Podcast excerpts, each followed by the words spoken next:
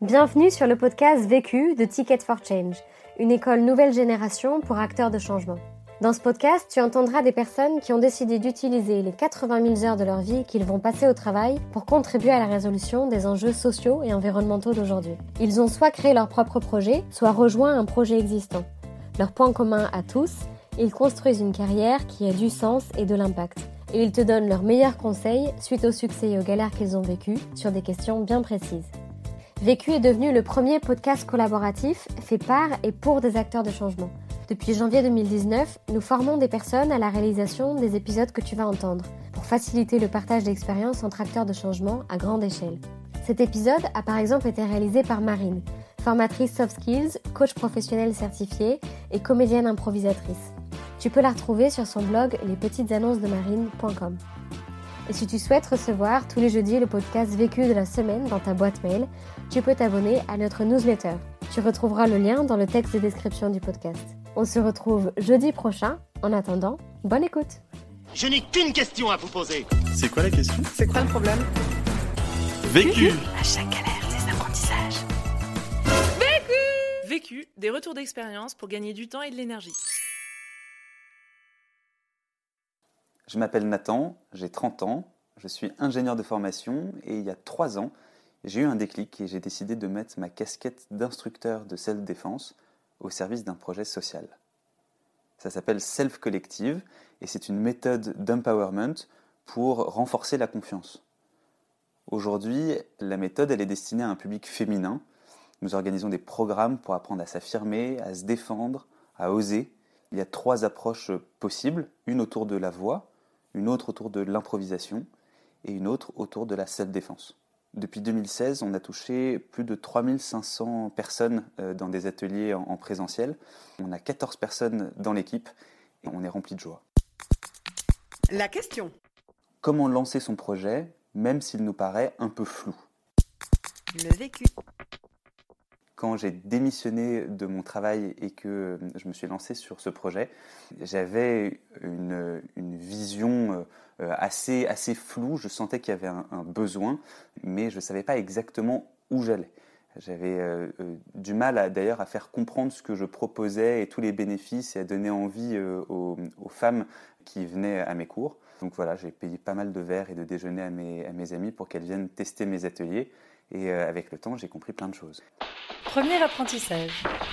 Le premier apprentissage que j'ai tiré est d'accepter de tester un service non parfait au début et d'aller à mon rythme. En fait, quand euh, j'ai fini mon école d'ingénieur, j'ai fait un master spécialisé à l'ESCP. Euh, c'était un master euh, innovation et entrepreneuriat. Et bon, c'était vraiment des cours et un réseau absolument super. Je sentais que j'étais entouré de personnes qui, bah, qui, avaient envie de construire des TGV, alors que moi, j'avais plutôt l'impression par la suite de construire une locomotive. Donc tout cet environnement ultra dynamique dans lequel je baignais, euh, ben, évidemment, ça m'a stimulé. Et en même temps, de l'autre côté, euh, je me sentais un peu en décalage quand j'ai commencé ce projet. Euh, C'était un peu étrange, en fait, d'avoir de, le sentiment de devoir prendre mon temps, euh, parce que ça allait un peu à l'encontre de l'image de l'entrepreneuriat que j'avais vu pendant ce master. Et pourtant, j'y suis allé à mon rythme, et c'est ce qui m'a en fait permis de tester plein de choses en me reconnectant à mes sens et à mon intuition.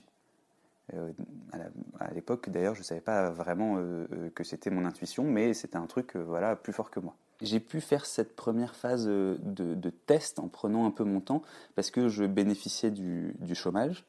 Euh, merci pour ce système absolument génial pour les entrepreneurs. Euh, mon concept, là, au début, il ne nécessitait pas d'investissement financier pour démarrer. Donc, euh, j'avais un peu le, temps, grâce à, cette, ce chômage, pour euh, avancer à mon rythme. Cette phase de préparation là, euh, avec cette quête de sens, comment est-ce que je peux vraiment m'inscrire dans une démarche qui crée du sens pour moi et pour les autres, bah, ça a été indispensable. Euh, et en même temps, euh, le but c'est pas non plus euh, de traîner euh, pendant un an et de rien faire. L'action a été aussi nécessaire dans ces, dans ces moments-là. Cette phase-là de préparation et de tâtonnement, elle a duré à peu près six mois où je testais mes ateliers le soir et le week-end et j'allais un peu explorer ailleurs en essayant de trouver des formations qui pouvaient me donner des nouveaux outils ou des nouvelles compréhensions. Et euh, bah, c'était un peu frustrant d'ailleurs quand je voyais mes camarades de l'ESCP qui eux étaient déjà en train de revendre leur start-up. Euh, je me disais, mais là, je suis vraiment pas du tout en mode entrepreneur. Et en même temps, il y avait ce, truc-là en moi qui me disait, prends ton temps. Et, ce qui m'a permis de, tenir euh, et de rester un peu sur cette dynamique-là, c'est les feedbacks, les témoignages que je recevais des, des élèves avec mes cours tests où en fait je me disais mais là il y a clairement un impact énorme euh, que je génère avec des outils simples et qui peut s'améliorer. Euh, si jamais je vais trop vite, je vais louper des infos, euh, alors que là vraiment j'ai l'impression d'être dans le vrai. Deuxième apprentissage. Le deuxième apprentissage que j'en ai tiré, c'est de trouver le bon équilibre entre suivre mon intuition et écouter les feedbacks. Évidemment, j'avais une quantité de témoignages différents et c'était un peu bah, difficile et, trouble d'entendre tous ces retours et, euh, d'en tirer bah, le, nécessaire pour moi et, pour continuer d'avancer. Il y a d'un autre côté tout le concept de l'intuition qui est indispensable aussi pour moi. C'est-à-dire qu'avec tous les, les, témoignages que je recevais, j'avais besoin de me reconnecter à ce qui résonnait sincèrement pour moi à me reconnecter à mes besoins profonds. Parce que si j'étais pas aligné avec euh, les cours que je donnais et le discours que je tenais, eh bien, je sentais qu'il y avait un truc qui allait pas.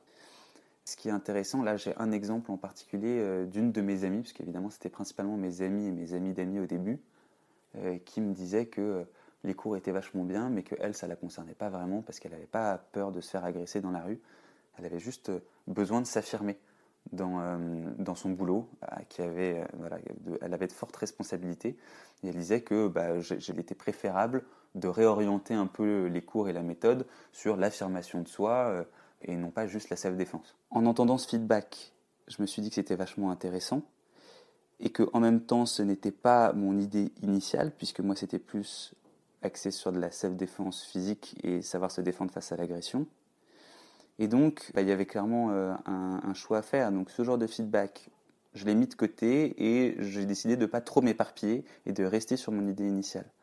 Ce qui a été d'ailleurs un, très bon choix. Et d'ailleurs, je, me suis rendu compte que mes amis et mes amis d'amis n'étaient pas forcément ma cible de début. Ce qui n'est pas évident quand c'est les premières personnes qui viennent au cours, évidemment. Donc, vraiment, ce, ce truc entre écouter les feedbacks et se suivre euh, mon intuition, ça a été un vrai travail de fond depuis le début. J'ai appris à me à mettre pause régulièrement en fait et à me reconnecter euh, à moi, à varier un peu la vitesse. La méditation m'a beaucoup aidé et la cohérence cardiaque aussi. Et d'ailleurs, ça fait partie des premières formations que j'ai faites euh, quand j'ai démissionné. Et ça, je le recommande chaudement à toute personne qui a besoin de se recentrer prendre quelques minutes euh, pour euh, être en pleine conscience, dans l'instant présent et, ne faire juste que respirer, eh bien ça permet de remettre les pendules à l'heure et de réorienter la boussole. Pour les gens un peu stressés euh, et qui n'ont aucune envie de prendre du temps ou qui pensent qu'ils ne peuvent pas, il y a une appli très efficace hein, qui s'appelle Respirelax Plus. C'est de la cohérence cardiaque, donc c'est juste une manière de respirer à une certaine fréquence et ça, euh, quand on fait une minute euh, euh, ou, trois minutes de, cette respiration-là, on rééquilibre notre système nerveux et les idées se clarifient. On gère aussi mieux nos émotions. Donc franchement, oser faire une minute de respiration, ça change tout. Ce fameux équilibre entre les deux postures d'écoute extérieure et d'écoute intérieure, eh ben, ça m'a clairement inspiré le concept de self-collective c'est totalement aligné, c'est-à-dire qu'on a une partie qui est connectée à soi, à, son corps, à ses ressentis, et euh, une partie qui est connectée aux autres, euh, en ouverture, euh, avec curiosité. Et cette alternance entre les deux est continuelle et super importante. Troisième apprentissage. Le troisième apprentissage que j'en ai tiré, c'est de se forcer à se fixer des échéances, même si on ne sait pas si elles sont atteignables. En fait, surtout dans, cette phase un peu euh, préparatoire au début, j'ai hum, toujours avancé en euh, fixant une date. Par exemple, au, tout début, euh, et ben, euh, j'ai eu une opportunité de créer un, cours à Londres avec des amis qui habitaient là-bas. Et ben, je me suis engagé alors que je savais absolument pas ce que j'allais faire, mais je me suis dit ok, je réserve la salle, c'est pas très cher, et euh, comme ça, bah, ça me fait un peu un rétro-planning où je vais euh, essayer de concevoir le cours et de pratiquer euh, un peu mon, vocabulaire anglais dans, dans ces disciplines pour avancer. Et ça a été génial parce que du coup, je me suis organisé pour euh, progresser et construire un atelier avec cette échéance-là. Pareil, à un moment donné, j'ai eu une, euh, une opportunité d'avoir une énorme salle à, à République, pour ne pas citer le carreau du Temple. Et en fait, euh, les, les, les gens euh, du carreau m'ont proposé trois jours d'affilée. Je savais absolument pas qu'est-ce que j'allais faire pendant trois jours d'affilée, mais je me suis dit que c'était une super opportunité et euh, j'ai accepté. Et à partir de ce moment-là, bah, la magie se crée. hein. Franchement, c'est impressionnant. Quatrième apprentissage. Le quatrième apprentissage, c'est de s'inspirer pour innover en sortant de chez soi. En fait, pour moi, innover, c'est comprendre des besoins et trouver des solutions. C'était très simple pour moi de rester au fond de mon lit et de benchmarker en ligne, mais j'ai vraiment pris conscience que ce n'était pas le- les moments les plus efficaces en termes d'avancée. Là où j'ai vraiment, je me suis senti progresser et utile, c'est en étant sur le terrain, en testant les cours et en allant me former, en parlant à des gens. En fait, j'étais vraiment dans une boulimie de formation euh, pendant quelques mois où euh, j'ai essayé d'ouvrir le maximum de portes possibles pour comprendre comment on gérait ses émotions, quels outils existaient, comment est-ce que la sa défense pouvait être complétée par euh, bah, d'autres philosophies, d'autres principes. Là, par exemple, bah, l'improvisation théâtrale, je me suis dit que c'était euh, complémentaire. Je me suis inscrit dans une troupe et, euh, et rapidement, j'ai vu les parallèles qui existaient. Puis j'ai euh, co-conçu avec des, improvisatrices eh bien, des mini-modules qui, pouvaient, qui couplaient self-défense et improvisation. Je suis allé faire une, formation euh, chez Hypnodyssée avec que des Y. Euh, c'est un peu euh, le, nouveau courant de l'hypnose. D'ailleurs, ils appellent même plus ça hypnose. Ils veulent appeler ça les TAC, les thérapies d'activation de la conscience.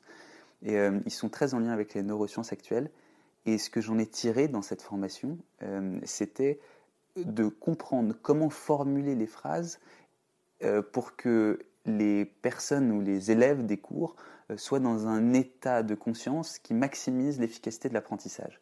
Et ça, c'était génial parce que j'ai compris comment le non-conscient fonctionnait et j'ai compris comment est-ce qu'on pouvait, euh, par le biais de, bah, de, de mots assez simples, maximiser l'apprentissage des gens. Euh, et rassurez-vous, il n'y a absolument aucune manipulation possible. C'est des états de conscience dans lesquels on se retrouve tout le temps. Mais c'est juste que là, bah, moi, je suis conscient de ça, donc je peux l'utiliser. Cinquième apprentissage. Le cinquième apprentissage que j'en ai tiré, c'est de toujours faire payer un service, quel qu'il soit. En fait, au début, je faisais euh, des tests sur mes amis et je proposais les cours gratuitement. Et c'était quand même assez simple pour elles de dire que bah, elles avaient piscine ou qu'en fait il pleuvait et qu'il faisait trop froid et que donc bah, le cours du dimanche matin, euh, il passe un peu à la trappe. Et c'est assez frustrant parce que je me suis retrouvé euh, plus d'une fois avec une élève ou zéro élève alors qu'il y avait 20 personnes inscrites. Donc ça, clairement, c'était pas la manière la plus agréable et la plus efficace d'avancer. Donc à un moment donné, je me suis dit que j'allais faire payer même un petit peu, mais pour engager les gens. Donc j'ai créé euh, la structure juridique euh, associative, j'ai fait un, système assez simple de paiement en ligne avec WizEvent, et euh, même si c'était symbolique, les gens s'inscrivaient et s'engageaient. Et ça, clairement, ça a fait toute la différence. La qualité de l'engagement, ça dépend aussi de la valeur qu'on lui accorde combien euh, on fait payer en fonction euh, de, euh, bah, de ce qu'on propose et de ce qui est juste pour nous, ça c'est une question à, se poser. La gratuité, maintenant, je ne le fais plus, sauf quand on est dans de la collaboration avec d'autres associations ou qu'on est sûr que ça va générer un impact social parce que les gens sont là. Cette phase gratuite, d'ailleurs, elle a duré bah, à peu près 4-5 mois. Euh, et euh, à un moment donné, euh, vraiment, on a développé la tarification, principalement avec des ateliers découvertes. Donc c'était entre 3 et 4 heures d'ateliers découvertes, ce qui était un peu long. Mais ça me permettait de donner pas mal d'outils différents et les gens étaient très contents. À un moment donné, bah, ça s'épuisait un peu parce que les gens avaient envie de continuer. Et là, euh, eh ben, on a fait des ateliers un peu plus courts, réguliers, et on a fait également des stages de euh, 25 heures parce que ça a été, avec les tests, euh, la chose la plus efficace en termes de temps passé et impact généré. Donc même si c'est un peu compliqué de s'engager une fois par semaine pendant X semaines, on voit un changement radical de l'attitude entre la première et la dernière séance. ça permet de faire un suivi aussi. Conseil Pour gagner du temps.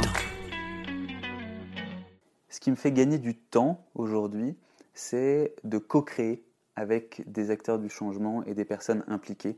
Puisqu'au début j'étais vraiment en mode self, ça partait de moi l'idée, et maintenant je suis passé en mode collectif. Qu'est-ce qu'on va plus vite et qu'est-ce qu'on va plus loin ensemble? Conseil Pour gagner de l'énergie Ce qui me fait gagner de l'énergie, c'est de me recentrer et de prendre du temps pour moi. À plusieurs reprises, je me suis euh, rendu compte que j'étais emporté par le tourbillon euh, du quotidien et des idées et des projets. Et en fait, au final, euh, je perds beaucoup d'énergie et de temps. Donc là, c'est cohérence cardiaque et méditation au moins deux ou trois fois par jour avec ma petite cabane que je me suis organisée dans mon appartement. C'est un lieu sûr et qui me permet de me recentrer spatialement et c'est vachement important. L'autre question La question que je me pose en ce moment, c'est comment toucher le plus grand nombre de personnes avec cette méthode, que ce soit les enfants, euh, les adultes, les ados, et puis aussi le monde professionnel qui a clairement des besoins euh, euh, importants en termes de gestion du stress, d'optimisation de la performance et euh, bah, de retrouver leur place parmi les autres. Vu, Vécu. vaincu. Pour plus de vécu, clique vécu.org.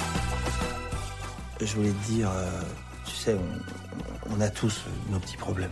Vécu.